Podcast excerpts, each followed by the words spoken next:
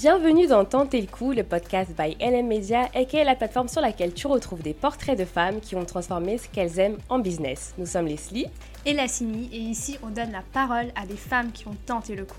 Sur un coup de tête ou pas, ces femmes se sont lancées dans l'entrepreneuriat et ont donné vie à leurs idées. D'un seul coup, leur quotidien a pris une tournure différente. On espère que ça va te donner le coup de motivation qu'il te faut et te pousser à te lancer aussi. Et n'oublie pas, si elles l'ont fait, toi aussi tu peux le faire. Allez, c'est parti, place à nos invités du jour.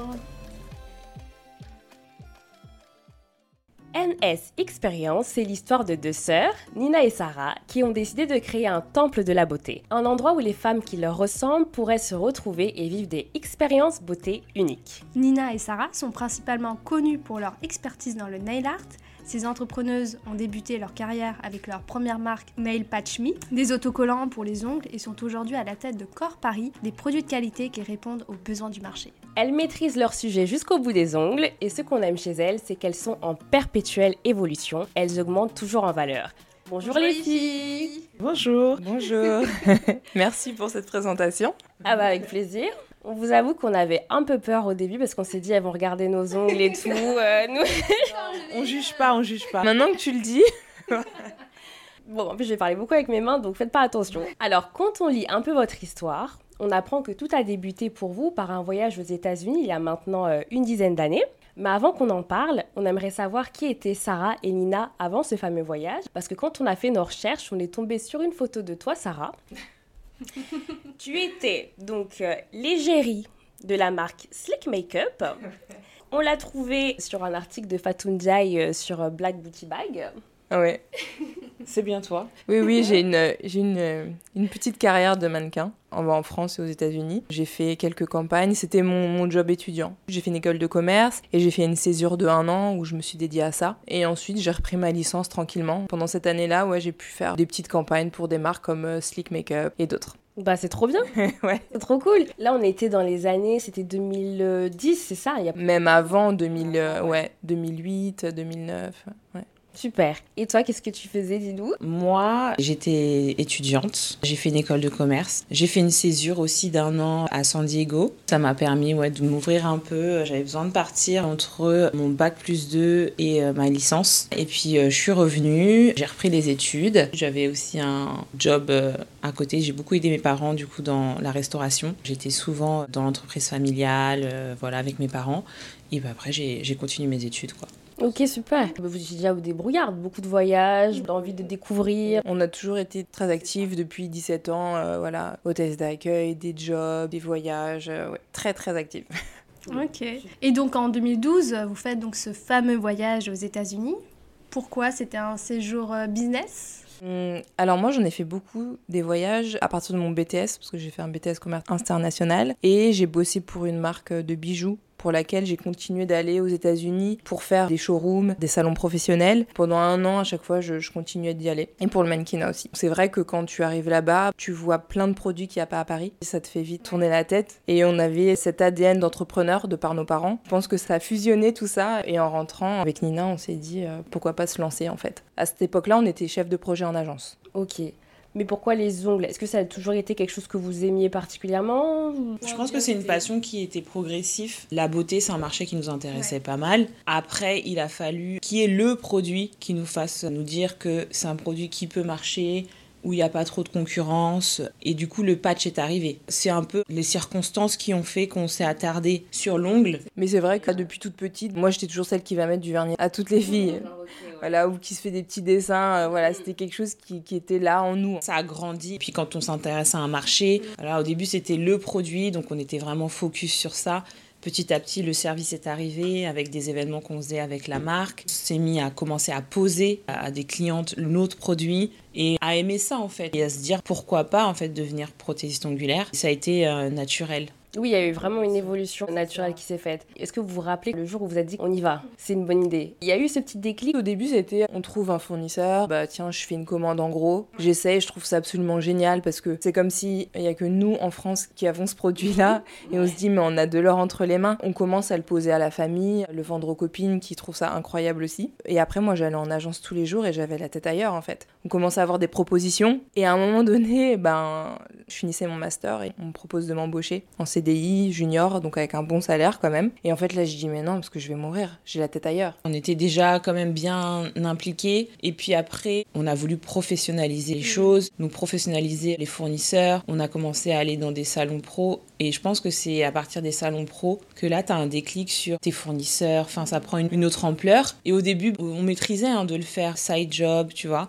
mais à un moment donné, en fait, était frustré, euh, tout ça. Et puis, comme Sarah disait, les partenariats avec des marques euh, super intéressantes, Uniqlo, Public, mm. enfin plein de choses, nous sont tombés dessus. Franchement, on gérait comme on pouvait. On est passé par des trucs de fou. C'était vraiment euh, made in home, quoi. tu vois, on faisait notre truc. Mais à un moment donné, tu dis, pour se professionnaliser, il nous faut du temps, il faut qu'on se pose. On a décidé de sauter le pas. Et la France est bien faite pour ça, je trouve. Nos chômages, comme on était salariés depuis un certain temps, nous ont permis de tenir financièrement et de pas se préoccuper de l'aspect entre guillemets financier. Ça fait presque dix ans, on était très jeunes, on vivait chez nos parents, donc c'était aussi très propice. J'avais pas encore d'enfants, c'était euh, vraiment un bon timing pour nous, sans trop de risques. De toute façon, on est fonceuse même, donc même s'il y avait eu quelques risques, on aurait quand même été.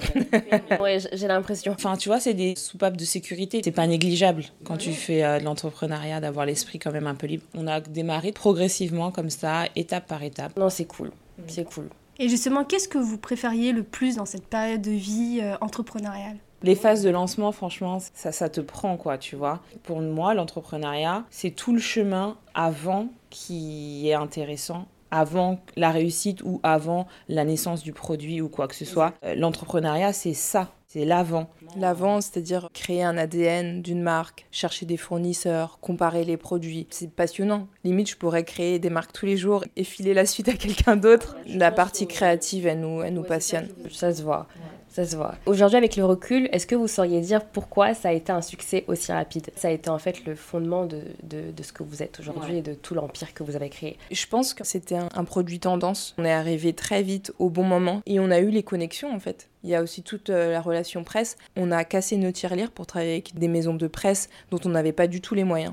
Donc il y avait vraiment un décalage entre ce qu'on gagnait et ce qu'on dépensait. Beaucoup de sacrifices. Beaucoup de sacrifices. Et du coup, même en y pensant maintenant, c'était très cher. C'était très cher, mais ça a eu des belles répercussions. La presse encore avait un très gros pouvoir à l'époque. Les réseaux n'étaient pas autant développés. Le soutien presse, ça nous a quand même propulsé. Je pense que c'est un petit cocktail de plein de petites choses. Après, avec ces produits-là, c'est le timing, donc il faut être réactif. C'est un produit tendance et on s'est rendu compte très vite qu'en fait, il allait avoir une fin de vie. Il y a une maturité, on a mûri avec le produit. Au niveau du marketing, il y a un moment donné, on s'est dit, ah mais en fait, comment on fait quoi? Qu'est-ce qu'on fait maintenant? On n'a que ça comme produit. Est-ce qu'on développe d'autres produits? Mais pour développer d'autres produits, il faut avoir des ressources parce que le développement produit, ça coûte vachement cher. Et du coup, c'est là où bah, le service est rentré. Et on avait déjà un pied dans le service. On avait une communauté, comme on a dit, on faisait beaucoup d'événementiels, donc c'est venu aussi naturellement de bifurquer sur le service. Et aussi, on se disait, encore une fois, dans les pays anglophones, il y a des super salons, nail art, euh, hyper tendance, etc. Et à Paris, il n'y en a pas. On parle de 2013-2014, hein, d'accord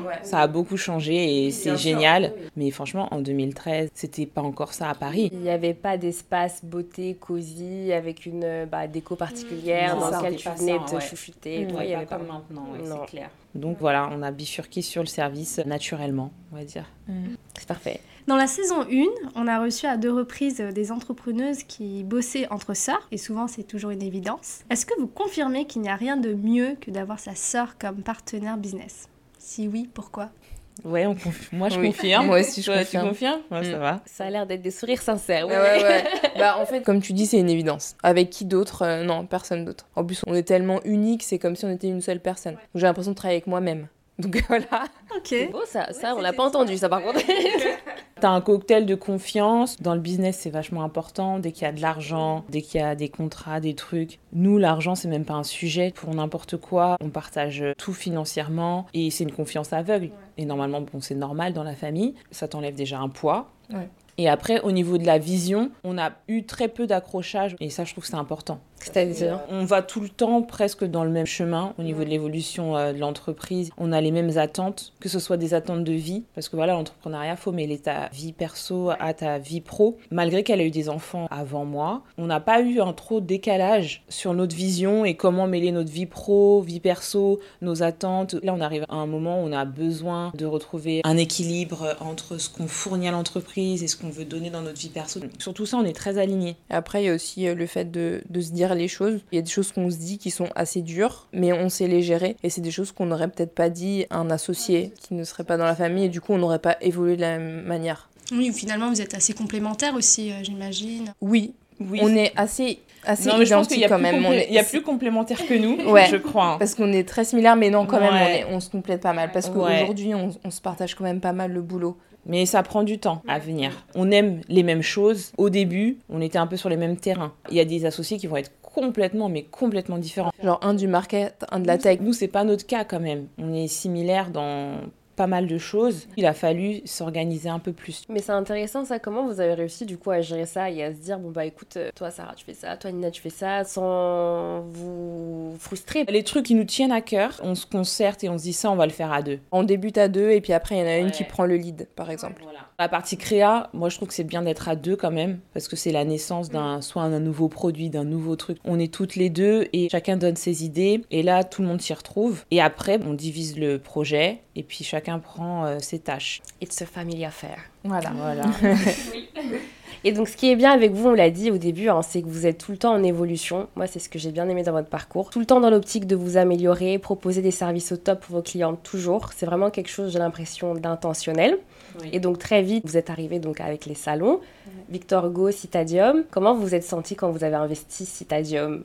C'est une grande fierté. Ouais. C'était notre rêve, Citadium. Franchement, ouais. Vraiment, c'était la place où on voulait être. Quand on est arrivé là-bas, tous les jours, on y allait, on était sur un nuage. Même si c'était pas facile au début, parce qu'il faut se créer toute une clientèle en partant de zéro. À l'époque, c'était pas comme maintenant. Je vais dire, la concurrence, il y en avait, mais c'était très très peu. L'engouement des ongles aussi n'était pas le même. Le potentiel client était moins gros que maintenant. Notre rêve Cita, oui, c'est réalisé. On a tout donné pour y rester. Chaque année, ta place, elle est Elle est mise en jeu. Ouais, elle est mise en jeu en fait, parce que bah, le mètre carré il est cher. Si tu réalises pas des chiffres d'affaires ou si tu réponds pas à ce qu'ils attendent au niveau de leur image ou quoi que ce soit, tu sautes en fait. Comment vous avez géré cette pression à Cita? On l'a très bien géré parce qu'on a eu vraiment une, une belle évolution avec un chiffre d'affaires euh, croissant et des clientes euh, de plus en plus nombreuses. Fidèle. C'est ça. Euh, ça. La direction de Citadium a toujours été hyper euh, encourageant. Ils nous ont jamais bridés. Franchement, on est resté 8 ans là-bas. On les remerciera jamais assez. On dit était parce qu'on a quitté du coup en octobre Citadium. Ça a été quelque chose de voulu. On est arrivé à un fin de cycle quoi. On- ça faisait 8 ans qu'on était là-bas. Il y a le Covid qui était passé par là aussi. À Citadium, on est arrivé avec un stand de de 7 mètres carrés. On a fini avec un stand de 24 mètres carrés. Donc c'était vraiment une belle évolution. Mais Citadium, ça répondait plus en fait à nos attentes. Voilà, au niveau du temps aussi passé. Et puis les 8 ans. Moi, je suis tombée enceinte. Bah, je suis enceinte quoi. Et donc voilà, il y a toute une organisation. C'était difficile de quitter parce que nous, on est des entrepreneuses, mais on est attachés à nos business. On n'arrive pas à voir ce détachement. J'admire ceux qui l'ont parce que du coup, ils font des, des pivots encore plus forts. Mais on a vraiment pris la décision et, et c'était bien, c'était un beau départ. Ouais, c'était un beau départ. On savait que ça pouvait engendrer une perte de chiffre d'affaires parce que Citadium, ça marchait bien. On avait une clientèle qui venait à Citadium parce que c'était un lieu géographiquement hyper intéressant. Ça nous a frustrés, mais à un moment donné, au niveau de ton business, tu es obligé de faire des choix. Là, on les regrette pas et on a réussi à faire la balance et à tout basculer à Victor Hugo. Voilà, que ce soit les soins, du coup, visage, On a réaménagé pour faire plus de postes. voilà, plus de postes de PO. Donc en fait, on a concentré toute l'activité en un lieu et on s'est dit, ok, on va mettre toute notre énergie ici et on regrette pas. Toute belle chose a une fin, comme on dit. Et euh, voilà, on est parti de là-bas. Puis bah, il y a Cor qui est né aussi. Bah oui, bah oui, bah oui. Ce qui est cool, euh, c'est que même si vous aviez eu Cita, bah, vous avez quand même pensé à avoir Victor Hugo aussi. Ça s'est fait 4 ans après. Donc 4 ans après, on a ouvert un vrai institut à côté de la place Victor Hugo, donc beaucoup plus grand. Donc là, on était sur 94 mètres carrés, sur deux étages. Ce local, il répondait à notre, euh, notre ambition de faire des formations. Ça fait 5 ans maintenant qu'on est là-bas. On a commencé les formations, qui occupent aussi une grande part de notre activité. Donc les formations en prothèse ongulaire. Donc pour apprendre la méthode NS. Ok, et comment vous avez fait pour garder justement cette communauté euh, qui venait tout le temps à Citadium? Vous avez joué sur le réseau euh, La stratégie. euh, On l'a annoncé. C'est vrai que ça s'est fait très rapidement.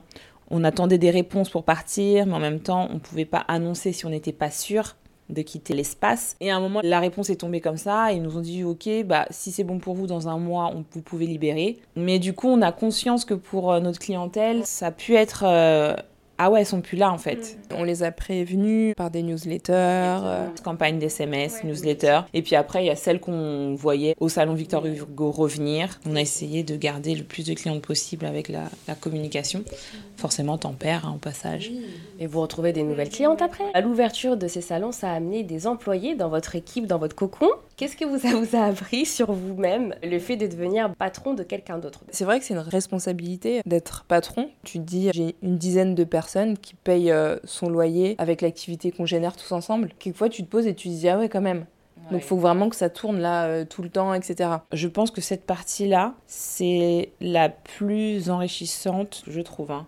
Sincèrement, c'est celle qui te prend le plus d'énergie. C'est celle qui est vraiment pas à négliger quand tu es obligé dans ta stratégie d'avoir des ressources humaines. Nous, c'est le cas. On peut pas faire de salon sans PO, donc on peut pas faire euh, notre activité sans équipe. On est obligé de s'entourer de collaborateurs et voilà, de filles pour euh, faire le business. Et franchement, sincèrement, on a beaucoup évolué. hein. Et c'est une remise en question quotidienne. Et puis, c'est de l'humain, donc euh, c'est. C'est ce que j'allais dire. En fait, là, on gère, on gère l'humain, là. On gère l'humain, c'est tous les jours des remises en question. Il faut savoir comment répondre aux gens, de quelle manière, pour pas froisser, mais en même temps rester dans cette espèce de structure d'entreprise pour que tout roule, mais que voilà, que ce soit non plus pas trop rigide. Franchement, c'est ça qui est le plus dur. Donc on essaye vraiment que nos équipes se sentent bien dans leur boulot, on essaye de les faire évoluer, on essaye d'être le plus bienveillante possible, mais toute cette balance, elle s'apprend. On a appris à faire des ressources humaines en fait. Ouais, c'est ça, ça. En fait, euh, dans les grosses structures, t'as quelqu'un qui, est- qui s'occupe du RH, quoi. C'est nous, c'est le temps qui nous l'a appris en fait. Ça a été progressif. On n'a pas eu tout de suite euh, 10 salariés. On a eu au début une, deux, trois. Et c'est vrai qu'à un moment, que tu passes de 4 à 8 avec des lieux différents, tu dois gérer les absences, euh, les- les questionnements, les fiches de paye. Au niveau de la structure, on a su aussi très vite mettre des responsables de salon en place. Ah, ça, c'est une bonne stratégie, ça, ouais. Ça pouvait nous aider pour euh, nous soulager et avoir des référents. C'est ça, et aussi nous détacher. Notre but, euh, c'est de ne pas mettre tous les œufs dans le même panier, et du coup, nous dédier aussi à la formation. Il y a notre projet corps qui a vu le jour maintenant, mais au final, on, on y travaille depuis longtemps. Tout ça, ça nous a permis de travailler sur les choses à venir. Et puis vous aviez pas peur aussi de déléguer Il faut trouver les bonnes personnes. Donc c'est vrai que nous, ça a été progressif. Le fait d'être bien entouré, nos équipes, elles sont top, quoi. On peut partir. Moi, je me sens bien. Je sais que je peux faire confiance aux filles qui travaillent avec nous, comme elles, elles peuvent nous faire confiance, en fait. Mais sincèrement, hein, d'arriver à ça, Ça prend du temps, mais oui, c'est normal. ça prend du temps. Parce que vous ça- savez ça toute prend du l'énergie que temps. vous avez pris pour créer votre Tu truc, peux pas, votre tu bébé, vois.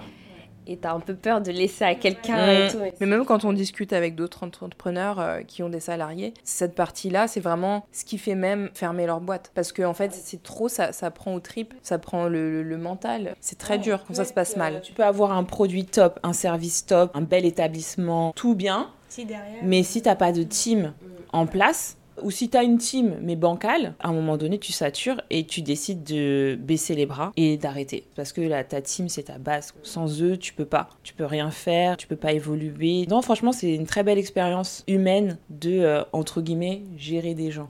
Quand je dis entre guillemets. euh, En tout cas, il semble y avoir une, une belle ambiance. On voit quelques posts Instagram parfois avec vos équipes et tout. C'est très cool. Vous avez vu hier Azo danser non Mais oui, mais trop sympa, trop sympa. Non, mais c'est bien, c'est bien, c'est bien important. aujourd'hui de voir en plus ce qui se passe dans les entreprises pour de vrai. Aujourd'hui, c'est important, donc c'est c'est trop cool. Non, mais après, on passe euh, tellement de temps au travail. Ça. Sincèrement, le, le travail doit être bien fait, c'est une certitude. Mais à côté de ça, on est tous humains, on doit communiquer entre nous, essayer de passer du bon temps ensemble, être dans la démarche euh, d'échange et de respect. Et ça, pour nous, euh, Sarah et moi, on n'a jamais euh, changé ça, nos valeurs sur ça. Et en fait, ça paye avec le temps. Au début, ça peut être difficile parce que comme tout, tu peux tomber sur plein de types de salariés et c'est tout à fait normal. Mais tu restes dans tes valeurs à un moment donné. Si tu restes dans la loyauté, euh, le fait de payer les gens à l'heure, on a des principes euh, sur ça. Ne pas faire euh, galérer les gens, faire signer les contrats, être carré. Franchement, tu gagnes après. Peut-être que tu peux te faire avoir. Eff- Effectivement, tu vois,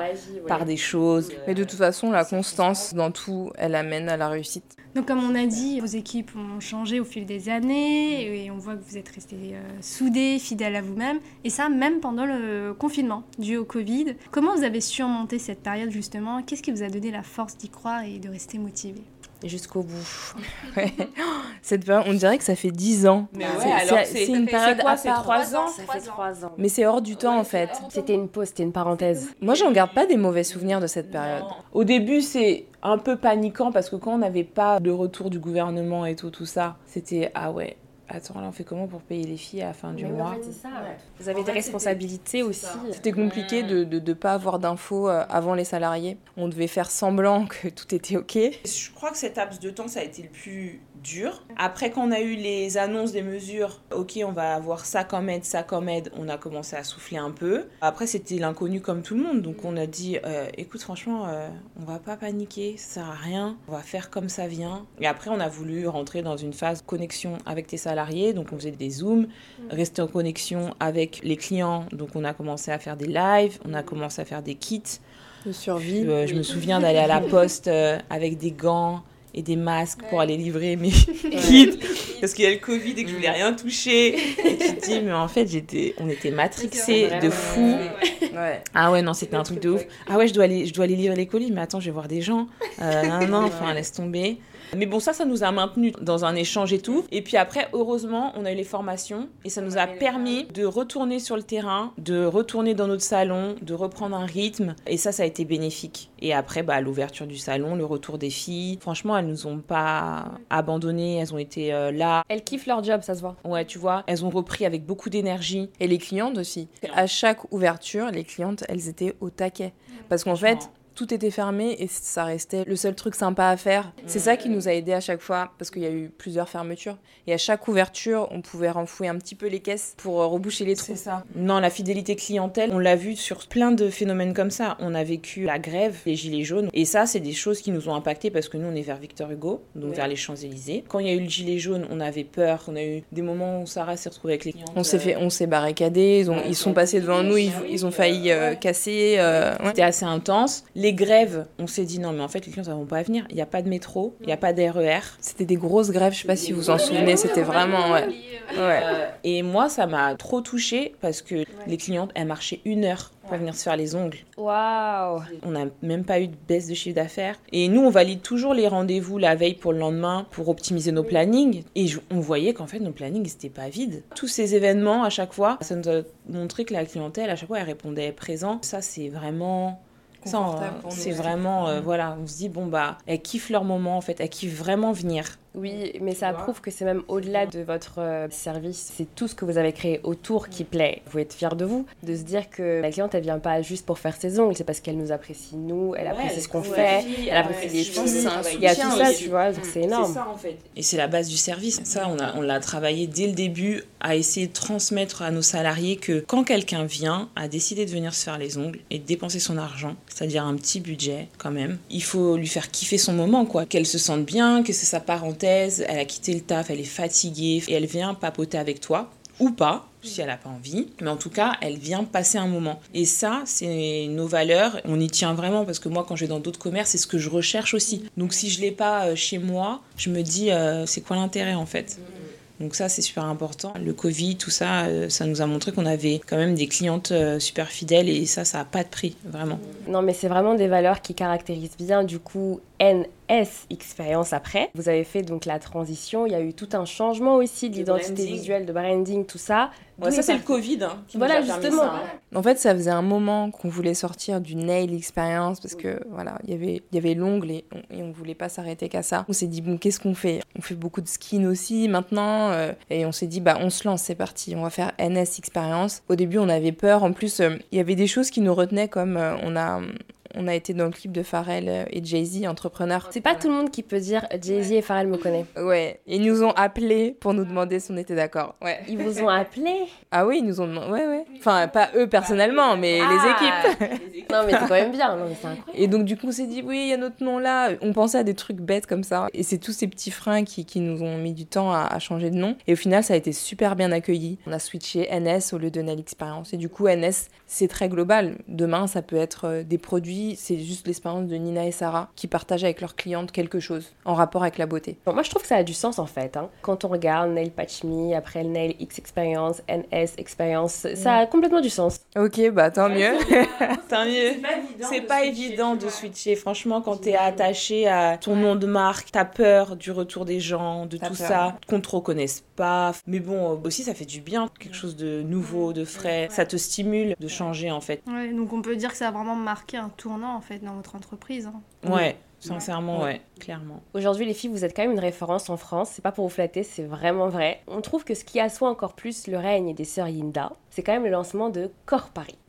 ça, c'était il y a presque un an maintenant, parce que vous avez fait le lancement en mars dernier. Mars dernier, ouais. Alors, Corps, c'est vraiment une concrétisation d'un projet qui nous suit depuis longtemps. Parce que comme euh, on a dit au tout début, on a commencé très tôt d'aller dans des euh, salons professionnels à l'étranger. On a été en Russie, on a été plusieurs fois en Italie. On a été depuis des années, ça fait du coup presque 9 ans, en contact avec des fournisseurs étrangers. Donc pour nous, le produit, être en contact avec les usines, la création, etc., c'est quelque chose qui nous est euh, familier, mais euh, qui demande beaucoup de budget. On était en sous-marin, on travaillait depuis longtemps. Corps, euh, à un moment donné, c'est devenu comme une évidence parce qu'on était prête à le faire en fait. Corps, en fait, c'est une marque de produits pro pour les ongles. C'est une gamme de produits où tu vas retrouver tout le nécessaire pour une prothésiste ongulaire. Ça va du gel à la base, au top coat, à la lime. Donc c'est une grande gamme. Vous avez fait une gamme vraiment complète. Voilà, c'est ça. Alors, quelle est l'étape qui vous a le plus marqué dans la création euh, de ces produits qu'on retrouve notamment dans votre salon à Victor Hugo? Moi, c'est le salon qu'on a fait à Marseille. On a fait un salon professionnel à Marseille au mois de septembre Non, octobre. Quand on s'est lancé, on a tout, tout de suite fait ce, ce gros événement. Donc, il faut se dire qu'on était à côté de, de grandes marques historiques qui sont là depuis longtemps pour la plupart. Et nous, ça faisait du coup 5 mois, c'est ça 5-6 mois qu'on existait. C'était un défi énorme, déjà pour le budget. Les salons, c'est des gros budgets, donc euh, tu risques hein, quand tu fais un salon. Mais c'est là qu'on voit qu'il faut vraiment savoir investir dans sa marque. Ouais. Vous êtes obligé si vous ça. voulez vraiment avancer. Ouais. En fait, euh, ouais, il faut vraiment investir dans sa marque. Et en fait, c'est là où on s'est rendu compte que le lancement de la marque, c'était juste le haut de l'iceberg. Parce qu'en fait, tout le travail qu'on a fait en amont a permis de lancer la marque comme si elle existait déjà. Même moi, aujourd'hui, j'y pense et je me dis, mais euh, en fait, comment on s'est installé vite? En fait, c'est tout le travail en amont qui a payé. Parce que par exemple, au niveau de la clientèle, donc nous, on faisait des formations depuis 5 ans. Donc on avait un noyau de clientes qui est nos élèves. Donc on avait déjà un noyau de clientèle existant. On avait euh, notre hub de test qui est nos salons et toute notre équipe de prothésistes ongulaires avec lesquels on a développé les produits, euh, avec lesquels on a des retours clientes, etc. On avait cette expertise dans la création et le branding d'une marque avec Nina. Donc en fait, pour moi, c'est pour ça que je dis vraiment c'est un aboutissement parce que le lancement, il a été pour moi merveilleux parce que c'est comme si c'était la concrétisation de tout ce travail-là qui ressort d'un coup et qui du coup devient une évidence et qui nous permet de faire des grandes choses à 5 mois de lancement. Ouais. J'aimerais bien revenir bah, sur ce salon. Qu'est-ce que ça fait quand les gens y valident ce que vous avez fait?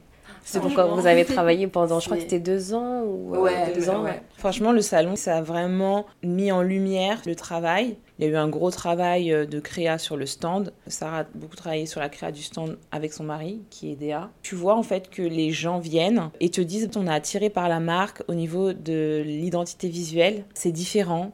C'est exactement en fait ce qu'on attendait. Corps, c'est un, style très épuré, très minimaliste, alors que l'ongle, souvent, c'est du clinquant, le flacon avec le bouchon or, etc. Et du coup, nous, on est allé complètement à l'inverse, même au niveau des shootings, etc. Et en fait, c'est ce qui a précisément plu aux clientes, sachant que c'est des pros, uniquement des pros. On s'est dit, tu te rends compte qu'en fait, on a réussi à transmettre ce qu'on voulait. Faire des choses épurées, c'est plus dur que de faire quelque chose de clinquant. C'est là toute la difficulté. Et vraiment avoir un stand physique comme ça, ça fait vraiment de la pensée à la réalité. C'est hyper satisfaisant. Franchement, après toutes les expériences qu'on a passées, euh, ça reste très marquant pour moi. Ouais, Marseille, c'était vraiment bien. Mais après, tu as le retour client produit. Ouais. Donc ça, c'est une deuxième phase. C'est-à-dire que, bon, ta marque, elle peut être belle, mais si le produit, il, il plaît pas, il est pas efficace, là, c'est un flop. Et là, deuxième surprise, enfin surprise, nous, on se connaît la qualité de nos produits, mais euh, voilà, il faut que les gens les testent et tout. Tu vois les clientes qui recommandent. Là, tu es d'autant plus fier parce que tu te dis, bah, le, le produit il plaît visuellement, mais aussi la qualité, ça suit. Donc on est sur la, la bonne voie pour, bah, après, développer. Parce que là, c'est encore vraiment... euh,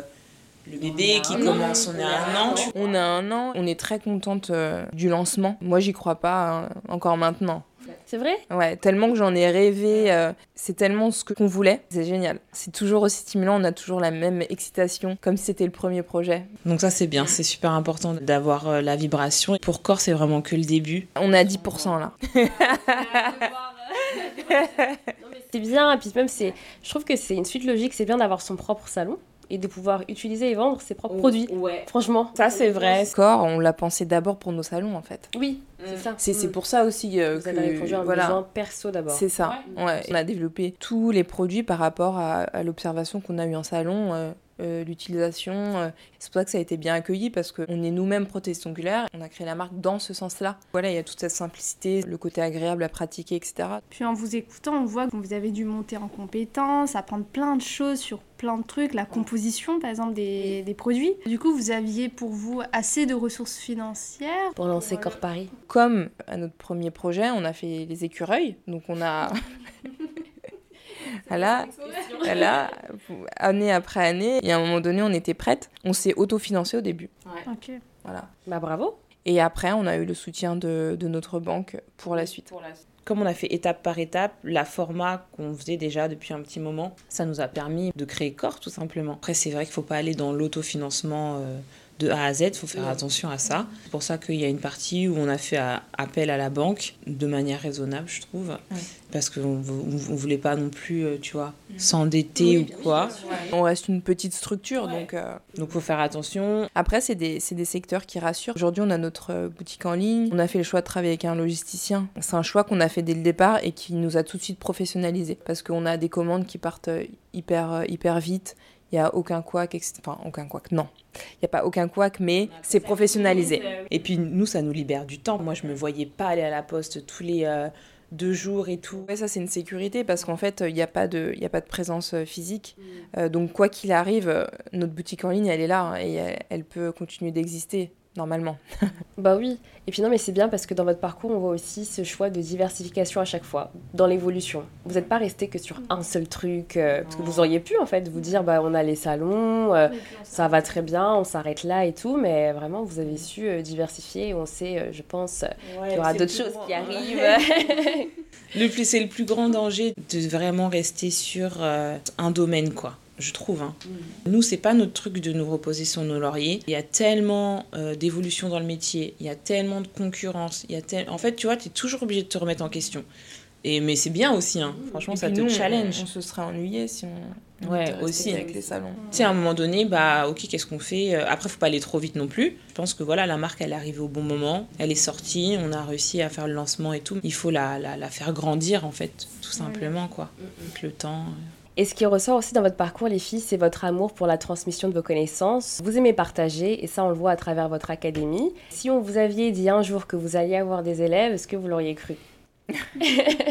Euh, J'aurais pu le croire parce que j'aime bien l'école. T'aimes bien l'école Ouais. C'est un rôle, parce que c'est un rôle. Sincèrement, tu passes d'être PO à être formatrice, donc tu as une classe devant toi. Il y a des, des, des sessions où on n'est que 4, 8, et puis il y a des masters où on est beaucoup plus, Ouais. 15. Tu prends un rôle, une posture, mais je trouve que ça a été super naturel de le faire. Déjà, moi, j'ai pas eu le. On peut dire entre guillemets, tu vois, tu peux avoir le syndrome de l'imposteur, de passer de PO à formatrice et tout.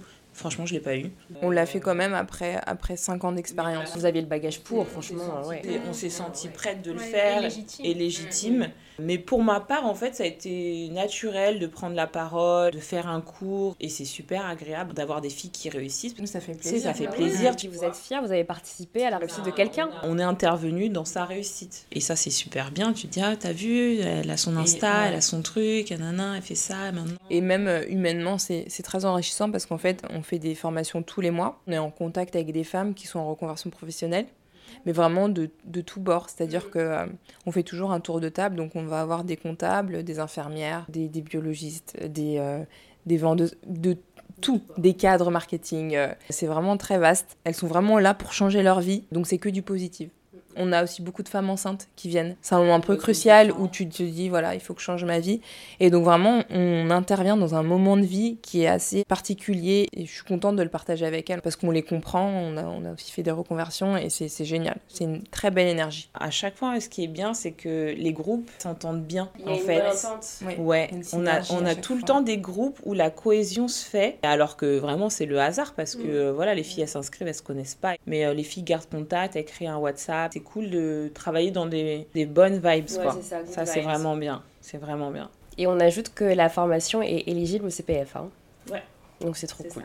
Alors, dites-nous si on se trompe, mais ce qui ressort aussi, c'est l'entraide entre entrepreneurs. Et c'est tout à votre honneur. Pourquoi c'est important de le faire pour vous?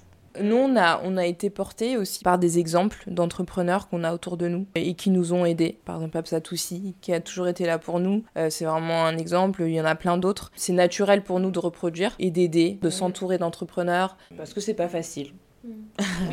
non, parce que c'est une réalité. L'entrepreneuriat, c'est un réel combat. Il faut que les gens soient conscients de ça. Il faut pas vendre du rêve aux gens, en fait. Et nous, on n'a jamais vendu de rêve. On est passé par des phases super dures. On est passé par des phases où on gagnait 500 balles par mois. On s'est payé super tard. La réalité, le dur, il est là. Il y a beaucoup de nos copines qui nous disent Bah, moi, j'aimerais pas faire ça parce que c'est vrai qu'elles ont un confort, elles ont des salaires. Nous, on, on sait par rapport à nos études le salaire qu'on aurait pu avoir et le salaire qu'on a eu pendant des années. C'est pas facile. C'est vraiment, c'est vraiment de la passion qui te fait tenir. On veut surtout pas que les, les gens aient d'idées reçues. Tu peux te brûler les ailes du coup. T'attendre à quelque chose. euh, Bon, après, chaque business est différent. Il y a des business euh, qui vont avoir une phase de progression énorme. Ça dépend aussi des secteurs, tu vois. En fait, il y a plein de choses qui rentrent en jeu. Tu es dans la tech, tu es dans la beauté, t'es- tu peux pas avoir la même évolution. Donc nous, on parle juste de notre euh, expérience et de se dire qu'on est arrivé à 10 ans et que l'entrepreneuriat, c'est réellement un long chemin. En tout cas pour notre secteur à nous. Tu récoltes tes fruits petit à petit, il faut s'accrocher. C'est pour ça qu'on aime bien du coup parler d'entrepreneur, tout ça, parce que ça te permet déjà d'une d'échanger sur la réalité. Parce que l'entrepreneur avec qui tu vas partager, si c'est quelqu'un avec qui tu as confiance, il va te dire la réalité, tu vois. Il va pas te mentir. Il va pas te mentir. Il va te parler de son vrai Voilà. quotidien. Et tu vas te rendre compte que tu as le même que lui, en fait. Et que, en Ça fait, rassure. euh, et ça te rassure et tu essayes de voir comment lui réussit ça, comment il, il a fait face à ça. Et donc, du coup, c'est super important de communiquer avec les gens réellement qui sont dans le dur. Les réseaux, Après, tout ça, ça véhicule des choses parfois qui sont euh, un peu, je trouve, Oui, ça peut donner une illusion. une euh, illusion voilà. ça. de. euh, Quitte ton CDI, Ouais, euh, va monter ta boîte, tout va ça, bien se passer. Voilà. euh, en fait. Tu travailles 4 heures par jour, c'est suffit. Après, après, franchement, si t'as une âme d'entrepreneur, ne pas écouter tes envies, c'est comme être un oiseau en cage, quoi. Moi, je sais que vraiment, pour rien au monde, je, je, je ferai une autre carrière et je changerai rien du tout parce que c'est génial, en fait, et que j'adore. Même s'il y a Ouais, des côtés a euh, des, di- euh, voilà, difficiles, des vraiment, j'adore ce que je fais et, euh, et je changerai rien. Non, Du moment que les moments positifs sont plus nombreux, on va dire.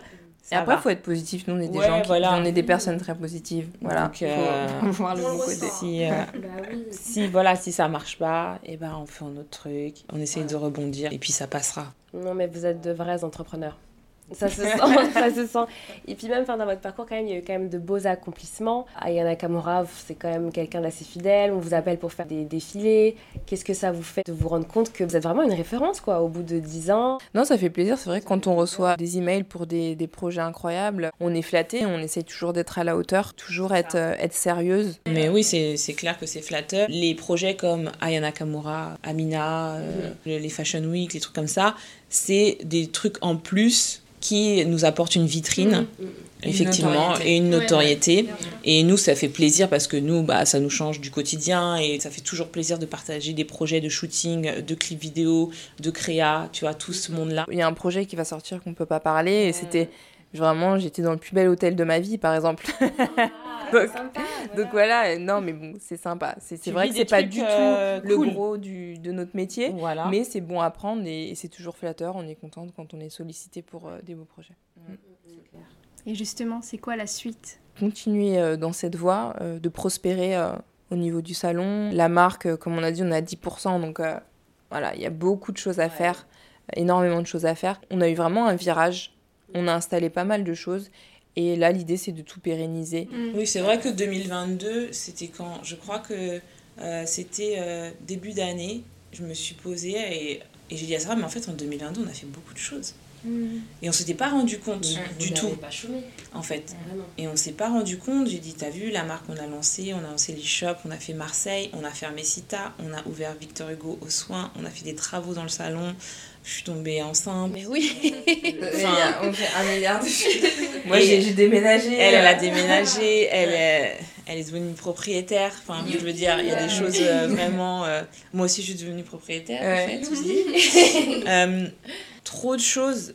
Et comme on est dedans, franchement, sincèrement, comme on est dedans, tu te rends pas compte. On a posé des choses. Victor Hugo, c'est là. Comme on est toujours dans la quête de faire les choses bien, bah, que les clientes se sentent encore mieux. Ouais, on va sortir euh, des, des nouveaux soins, tout ce qui est massage, etc. Ça, on le prépare depuis quelques mois aussi d'ailleurs. On a, on a formé euh, nos équipes, euh, trouvé des bons produits, etc. Donc là, les Mm. soins, tu peux dire, non? Oui, alors il y aura euh, oui, tout ce qui est palpé roulé, euh, drainage, madérothérapie. Ah ouais. Voilà, donc pour l'été, indispensable. Je-. L'épilation corps qu'on faisait pas. On va y avoir l'épilation à Victor Hugo. Euh, tu les vois, massages relaxants. les massages relaxants et toujours les soins visage, euh, voilà, que Whitna faisait toujours, mais on a agrémenté. Et après, euh, corps, on est à 10%. Et les formations aussi, c'est un, un gros sujet pour nous. On avait commencé un petit peu la formation en ligne. Et ça, ça fait partie des, des choses qu'on veut aussi continuer. Et on veut vraiment euh, se positionner sur ça. Les grandes lignes sont, sont celles-ci pour 2023. Et après, pourquoi pas euh, aussi euh, continuer. On avait fait de la formation en Afrique. Donc pourquoi pas continuer euh, la formation. On allait en venir, on allait, on, allait se dire, mais est-ce que vous comptiez peut-être ouvrir même un petit salon à l'international? Après, on, on a vu que vous aviez mis un pied au Sénégal avec euh, la masterclass. Du coup, euh, est-ce que c'est quelque chose... euh, parce que pour le coup, il y a une clientèle assez importante sur le continent africain quand même. Est-ce que vous... euh, voilà. C'est des choses qui, qui prennent du temps. C'est des choses euh, qui nous parlent, hein, bien entendu. Nous, on veut jamais brûler les étapes. On est allé au Sénégal, on a vu un peu euh, ce qui se passait. On a eu un très bel accueil. On a eu des propositions de partenariat d'ouverture de salon. On a eu des propositions de franchise À à l'international. Mais on n'était pas encore prête à développer ça parce qu'on veut bien faire les choses et que déjà, on avait déjà beaucoup trop de choses en fait. Aujourd'hui, on est plus, euh, c'est vrai, sur une dynamique de, consulting, de formation des équipes, de, de branding, de, de produits, de fournisseurs. Peut-être accompagner en fait euh, les instituts de A à Z à faire, euh, à faire de bons lancements avec un package com- complet. Ça, c'est des choses qu'on sait très bien faire et qu'on aime faire, plus que de simplement ouvrir un salon. Mais là, vous avez une vraie expertise que vous pouvez en plus... Ben, vous pouvez faire payer les gens pour ça, clairement. Ouais, c'est le but. Ouvrir des salons, c'est avoir un, un pied à terre. Et je pense qu'on peut apporter notre expertise d'une manière différente. Et du coup, ça, ça mûrit dans notre tête. Après, on verra quel pays d'Afrique ou quoi. Mais c'est vrai que l'Afrique, ça nous a toujours parlé. Et qu'on sait qu'on ira. Ouais. On sait qu'on y arrivera. Avant qu'on arrive à la fin euh, de euh, l'interview avec les cinq petites dernières questions, les filles, on est tombé. Je suis désolée, j'ai vu plein de photos. Du coup, je vais vous en montrer une autre parce que je trouve que là aussi, on voit vraiment beaucoup votre évolution. Qu'est-ce que vous pensez? Alors déjà, je suis blonde. Moi, j'ai les cheveux courts. C'était il y a presque dix ans. Mais on sent toujours la complicité, vous êtes contente, enfin... Bah en fait, ouais, là, on est, on est fiers comme si en fait euh, le patch c'était le truc le plus important du monde, alors que c'est un sticker qu'on colle sur les ongles. Mais pour nous, c'était, euh, on voyait que ça. En fait, c'est vraiment, euh, on est aveuglé par notre projet et on y croit dur comme fer, quoi. mm, mm. Alors qu'aujourd'hui, bah euh, non, aujourd'hui, j'en mets pas des patchs. Mais à ce moment-là, Quoi que tu sais, hein, ça marche Bah, encore. ça hein. revient, Il y a ça des revient. marques Non, et mais tout. oui, euh, c'est vrai. Ça revient, attention. mais Il y voilà. a des marques hein, qui, qui lancent encore du patch et tout. Oui, bien Donc, sûr. il y a- Peut-être qu'il y aura un comeback. Bah oui. Ah ouais. Mais il y a plein de comebacks en ce moment de toute façon, donc qui sait Donc, Mais on euh, sait que vous avez été les initiatrices, donc... euh, en France en tout cas. Non mais franchement, je voulais vous montrer cette photo. Ouais, c'est un beau souvenir. c'est un souvenir, ouais. De toute façon, il y a toujours votre Insta ouvert, Mais c'est vrai. Nel Pachmi. donc, Non, euh, mais c'est vrai. Donc il y a plein de photos, il y a plein de trucs. euh. les, archives. Ouais, voilà, il y les a toutes vos papiers, hein. archives et tout. Mais il faudrait qu'on fasse des shootings quand même. Ça, c'est vrai qu'on ne fait pas assez.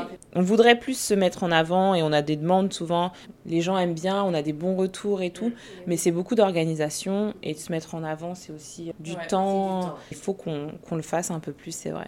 Surtout, vous avez une belle histoire et un beau parcours. Et puis, c'est bien aussi d'avoir euh, pas toujours les mêmes profils, vous voyez, qu'on met en avant. Donc, euh, parlez plus de vous, c'est bien, ça va inspirer encore d'autres. Franchement, c'est cool. C'est bien, vous, nous- vous nous donnez des, des bonnes idées et euh, Ouais. vous remettez le sujet sur la table, c'est bien. On va essayer avec les années à venir à mettre plus de temps sur ça, effectivement. Mais avant, repos quand même, hein, parce que là, il faut te reposer un petit peu. Moi, là, j'a- j'a- j'abandonne quelques temps, me reposer, mais pour revenir euh, en forme. Ouais, ouais, ouais, c'est clair. Alors les filles, comme pour la saison 1, on a le concept euh, dans ce podcast qui s'appelle coup de vent. Donc c'est 5 questions rapides. Vous êtes prêtes? Ok. Oui. Si vous pouviez passer un coup de fil business à une femme d'affaires ou un homme, vous appelleriez qui? Qui commence? On appelle qui? J'appelle, je pense à Abs. Franchement, Ouais, Abs à tout. Même quelqu'un de, de pas, euh, pas atteignable, par exemple. Ah oui, complètement. Ouais. Là, tu peux aller. tu penses à qui tu veux Genre, j'appelle Barack Obama pour lui demander un, un conseil. Oui, oui, oui, non, pas forcément. Euh, moi, j'appellerais bien euh, la fondatrice des Secrets de Loli. Je trouve qu'elle a une évolution folle, euh, qu'elle a un parcours fou. Elle fait partie des minorités, donc ça nous parle. Les filles, un coup de main qu'on vous a fait et que vous n'oublierez jamais. Les meilleurs coups de main qu'on a pu avoir, je crois que c'est nos parents. Pour l'ouverture, par exemple, de, de Victor Hugo, il y a une entreprise qui a fait le gros du travaux. Mais notre père, il a fait tellement, il a fait des nuits blanches. Ma mère, les clientes, si vous vous asseyez sur euh, le coin pédi, elle a tapissé ces magnifiques euh, banquettes en velours euh, vert. C'est elle qui l'a fait, euh, tellement bien. Donc, notre meilleur coup de pouce, c'est eux. Ouais, c'est eux. La famille, il y a notre frère aussi, euh, son mari qui nous a trop aidés. Ça n'a pas de prix, tu vois. Donc, euh, Dans une autre ambiance, est-ce qu'on vous a déjà fait un coup bas dans votre business et comment avez-vous réagi? Dans ce business-là, il y a du monde. hein. Il y a du monde, c'est une petite niche, que des femmes, nanana. Sincèrement, nous, on n'a jamais voulu rentrer dans des, euh, enfin, je sais pas, des gossips ou des trucs et tout. Même dans nos salons, je mets un point d'honneur à ce que, euh, même si une cliente, elle vient de quelque part, qu'elle dit c'était moche, nul là-bas, c'est pas à nous de rajouter euh, de l'huile sur le feu. Après, Kuba, on a peut-être eu à un moment donné, de, par exemple, des fournisseurs qui nous, qui nous ont pro- promis une certaine qualité, on en a reçu une autre. Mais ça, c'était au tout, tout début, quand on gérait pas encore bien. euh, Ça fait partie des expériences du début. C'est ça. Les filles, le dernier profil euh, Instagram ou LinkedIn, si c'est pas trop indiscret, sur lequel vous avez jeté un petit coup d'œil. Alors, moi, c'est Rihanna, parce que je regardais la vidéo euh, Bah oui. pour. euh, Retour en, retour en force. Je pourrais lui donner un coup de fil d'ailleurs à Rihanna aussi. Bah, Parce que c'est une sacrée Ah bah, businesswoman. Alors là, Mm. alors là. Ben moi, c'était votre podcast. Ah super Arrête, elle est, ser- elle est sérieuse. Ah, je, je mens pas, je mens pas, j'ai des preuves. Super Il y a On Michael, te, on te demande pas euh, toute et il y a- la liste. et il y a Michael B. Jordan. Ah bah il va être content ton mec. Bah, j'ai le droit d'aller voir le. Mais c'est rien. Mais le, le compte Instagram est là, donc euh, bon, ouais. Bah oui, c'est pas. Attends. Et pour finir, une phrase ou une citation coup de cœur qui vous encourage à chaque fois. Alors ça, Il y en a tellement. oh, c'est clair. Nous, on aime bien Rien n'est impossible à celle qui croit. Ça, c'est notre petit truc. Oui, bah oui, c'est ah, des vraies phrases. On est impossible à celle qui croit, ouais. Donc du coup, une phrase qui me fait sens, c'est la meilleure façon de comprendre profondément quelque chose est de l'enseigner. Parce que du coup, depuis qu'on fait de la formation, on a encore une meilleure connaissance de notre métier. Chaque mois, je m'enrichis moi-même en apprenant aux autres. Et ça, cette phrase, c'est Oussama euh, Amar de The Family qui l'a dit. oui, Elle peut répondre pour nous deux ou pas Mais bien sûr Bah bien sûr, bien sûr T'as encore tes notes T'inquiète pas La grande sœur est venue à la rescousse, y a pas de souci Moi, je suis la petite. hein. C'est pas vrai Ah non Mais souvent, En plus, j'ai dit à la Céline qu'il fallait pas que je me trompe. J'étais sûre et tout. Non, mais je t'en veux pas parce que tout le monde se trompe. Euh, je, je- je dois faire plus vieille, hein, c'est pas grave. Bah écoute, euh, c'est pareil avec mes sœurs. donc, Moi aussi. euh. On a les mêmes soucis. Ouais, voilà, vois. Bah merci beaucoup les filles. Bah merci à vous, c'était vraiment sympa. Et je me rappelle t'avoir dit 30 minutes. On a dépassé les 30 minutes. Oui, j'ai regardé l'heure, je me suis dit, ouais, on a dépassé. c'est pas C'était super intéressant. Ouais, Merci beaucoup. top. On est contente parce que là, on, est- on ressort avec plein de choses et on sait que les auditeurs euh, vont être ravis d'écouter cet épisode qui lance notre saison Saison 2. deux. Mais quel honneur, Ouais, merci. Si cet épisode t'a plu, n'hésite pas à laisser une note positive à ce podcast et un commentaire. Merci d'avance. Tu retrouveras donc toutes les informations de Nina et Sarah, fondatrices de NS Experience en barre d'infos. Et n'oublie pas de follow notre compte Instagram, LinkedIn et de t'inscrire à notre newsletter. On racontera très prochainement les coulisses de notre rencontre avec ces deux girl boss. Et on te dit à bientôt pour le prochain épisode de Tenter le coup. bye, bye.